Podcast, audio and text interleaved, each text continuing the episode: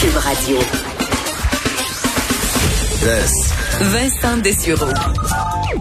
Pour nous rejoindre en studio, 187 Cube Radio.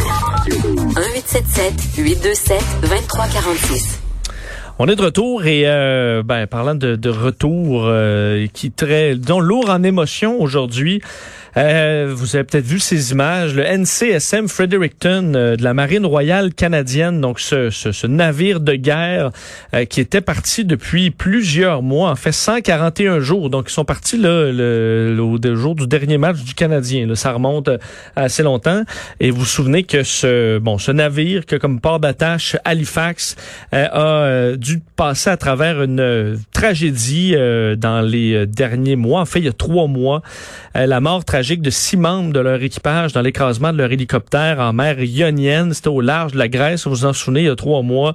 Euh, cet appareil qui faisait partie d'une euh, mission de qui s'appelle Reassurance, euh, mission donc coordonnée avec des pays étrangers pour bon, bon des, des, des, missions quand même importantes. L'hélicoptère Cyclone CH-148 qui est monté sur la frégate Fredericton et qui s'est écrasé le 29 avril dans la, cette mission d'entraînement coordonnée par l'OTAN. Faut dire dire que c'est un événement qui est tragique et historique même pour euh, l'armée canadienne. C'était le pire bilan euh, en une seule journée pour l'armée canadienne depuis 2007, où à ce moment-là, six soldats bon, ont péri dans l'explosion d'une bombe en Afghanistan. C'était à Pâques, donc en 2017 pour, pour, pour, la, pour la mémoire.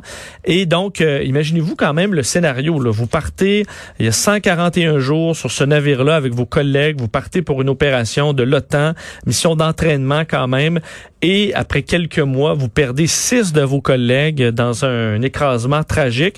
Et ensuite, donc, le navire, ce qui est pour la petite histoire, le NCSM Fredericton est retourné à quai, mais en Italie, pendant deux semaines après l'accident, le temps de ben, débuter l'enquête, euh, donner, je suppose, une petite pause à tout le monde pour reprendre son souffle. Mais ensuite, le navire est retourné euh, à sa mission, euh, mission qui était d'une durée de six mois en Méditerranée.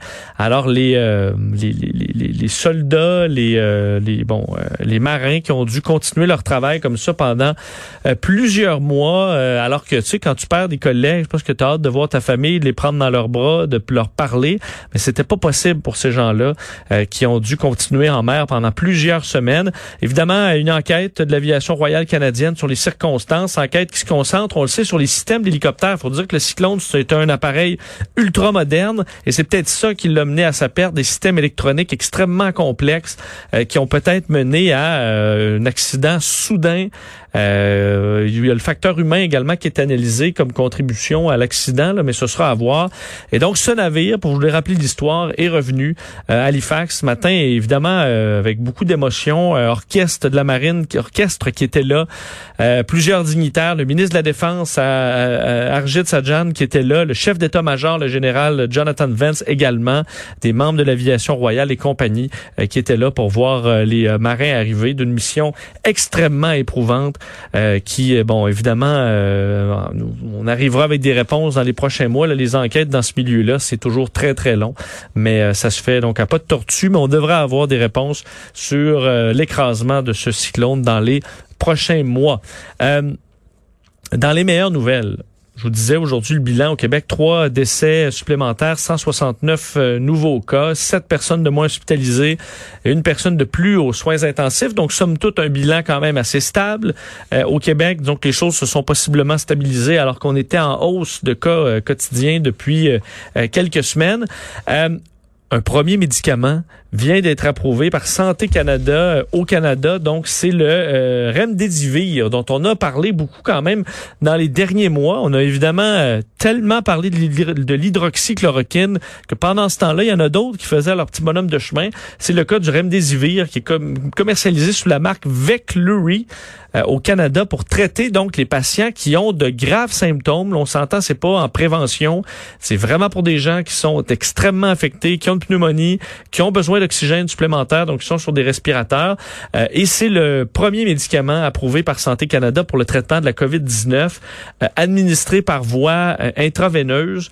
Et il faut dire, il y a un protocole quand même assez serré. Euh, on a dû faire des études accélérées pour, euh, évidemment, tout est en accéléré dans le cas de la COVID-19, là, examen accéléré de six semaines, euh, des données qui sont évidemment en matière d'innocuité, pour être sûr que ça fait pas, bon, ça fait pas pire que bien, d'efficacité également, la qualité. Alors, on a fait en collaboration avec plusieurs autres pays une approbation rapide du remdesivir, avec entre autres les États-Unis qui l'ont autorisé de façon façon euh, urgente ou conditionnelle, donc euh, dépendamment des pays, mais euh, une, autorisation partielle de l'utiliser. États-Unis, Europe, au Japon, à Singapour et en Australie, qui permettra donc de peut-être aider un peu les cas les plus graves de la COVID-19. Et ce qu'on dit pour la, procédure, là, euh, pour les adultes et les jeunes de 12 ans et plus qui, pèsent, qui pèsent au moins 40 kilos et ce sera fourni seulement dans des établissements de soins où les patients peuvent être suivis de près. Alors, je sais qu'il y a toutes sortes de complots euh, qu'on veut cacher, qu'il y a des médicaments qui existent. Ben là, il y en a un médicament. Je sais pas si, si c'est qu'eux font partie du complot, mais le Remdesivir approuvé par euh, Santé Canada. Alors, une, une bonne nouvelle. Alors que au niveau économique, c'est des moins bonnes nouvelles. vous vous rappelez, je vous invite à écouter les bulletins de nouvelles le petit nouvelle de TVA ce soir où vous verrez des images vraiment euh, euh, très spéciales de Montréal euh, de notre collègue Yves Poirier qui est allé faire un tour tout près de chez moi, d'ailleurs sur la rue Notre-Dame-Est, près de la rue Davidson, donc tout près du centre-ville, dans le quartier Hochelaga Maisonneuve, où on y voit un camp, un campement d'itinérants qui demeurent dans des tentes, donc des gens sans domicile fixe. Euh, semble qu'une première personne se soit installée là il y a à peu près trois semaines. Et euh, ben, ça fait boule de neige. Plusieurs qui sont présentement sans logis, euh, des gens qui sont nouvellement dans la rue, là, qui ont perdu leur logement, euh, là qui se retrouvent avec une crise du logement, la crise de la COVID-19. Alors des gens qui littéralement. Pour ceux qui vont voir les feux d'artifice à pied euh, à Montréal, c'est de, l'espèce de bande de terrain vert là, sur le bord de Notre-Dame qui est assez vaste. Alors les gens s'installent là.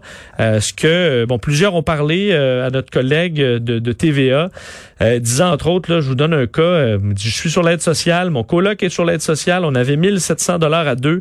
Pendant deux mois, on a cherché, on a appelé pour trouver évidemment un logement, pas de crédit, pas de voiture, pas 200 dollars de linge sur le dos, pas de logement. Alors une situation vraiment difficile que les gens qui doivent se débrouiller. Euh, certains se sont fabriqués une douche, par exemple, pour font chauffer de l'eau à l'intérieur de bouteilles de bière euh, vous allez voir quand même, on dit euh, c'est maintenu là, c'est pas un. En fait, les, gens sans domicile fixe présentement au centre-ville de Montréal sont moins cochons que des touristes bien entiers qui s'en vont en Gaspésie souiller les plages. Alors euh, les gens se ramassent alors qu'ils sont euh, dans la rue carrément.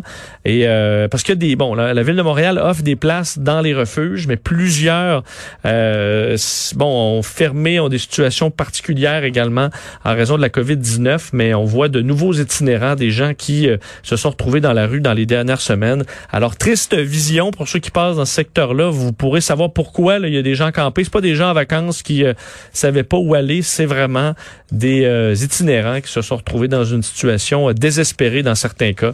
Alors, euh, bien triste. faut dire qu'il y a des, euh, des collectes, entre autres la Croix-Rouge euh, qui est présente, offre du soutien, de la nourriture.